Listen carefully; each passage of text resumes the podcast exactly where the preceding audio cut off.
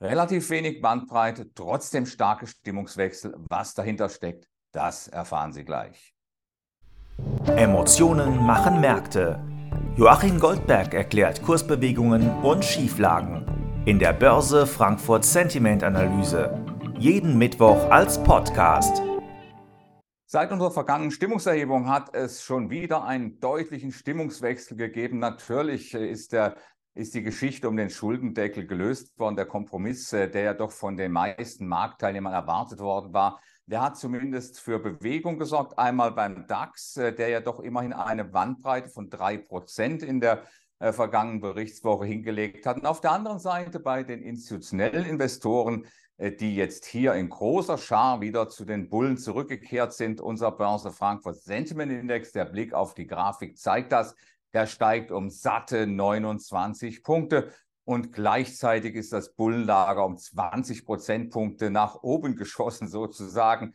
Äh, das ist natürlich besonders krass, weil wir bei der vergangenen Stimmungserhebung einen sehr niedrigen Optimismus, einen historisch niedrigen Optimismus gehabt haben, sodass sich jetzt also vieles normalisiert hatte. Unterm Strich sind da beim DAX äh, da ist ein Wochenplus von 0,8 Prozent übrig geblieben. Das ist also gar nicht so viel für den Stimmungswechsel, wenn man das in Relation sieht.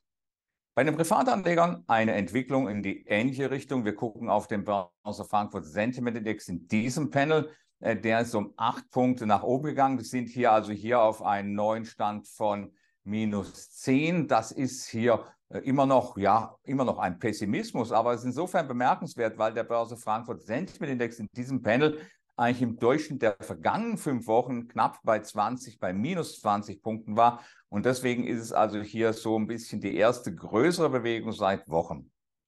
Wie sieht es unterm Strich aus? Äh, es ist, zeigt sich also, dass die Kluft, die starke Stimmungskluft zwischen institutionellen und privaten Investoren, die ist natürlich geschrumpft. Da haben wir nur noch einen Unterschied von drei Punkten. Und was natürlich interessant ist, dass der DAX seit unserer vergangenen Stimmungserhebung einen Rücksetzer gemacht hat. Wir waren ja mal in der Nähe von 15.630.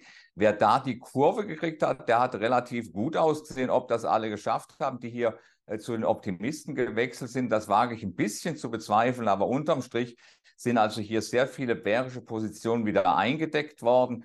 Es ist hier, wenn man mal auf den relativen Vergleich guckt, wenn man auf die drei und sechs Monate guckt, da kann man eigentlich gar nicht mehr von Pessimismus sprechen, sondern man kann sogar von einem minimalen Optimismus sprechen. Das heißt also, unterm Strich sind wir eigentlich jetzt neutral. Und das ist natürlich für diejenigen, äh, die große Bewegungen erwarten, nach oben oder nach unten, ist das natürlich ein gewisser Dämpfer, denn die heimischen Positionen, sie sind nicht groß gewesen. Auch das, was zurückgedeckt worden ist, kann nicht riesengroß gewesen sein, verglichen mit der Wochenbandbreite von drei Prozent. Das ist eigentlich vergleichsweise wenig. Unterm Strich kann man also davon ausgehen, dass wir hier, wenn wir wieder runterkommen in Richtung 15.600, etwas heimische Nachfrage bekommen, heimisches Angebot am Allzeithoch bei 16.330 Zählern etwa. Äh, das ist so die große Bandbreite, die hier zu sehen ist. Dazwischen sieht es eigentlich dann doch äh, relativ ruhig aus. Und äh, aus dem Gleichgewicht kommt die ganze Geschichte vermutlich nur, wenn wir hier langfristiges Angebot oder langfristige Nachfrage bekommen. Wir sind also hier ein bisschen auch auf das Ausland angewiesen. Unterm Strich also ein stabiler DAX ohne Trendaussage.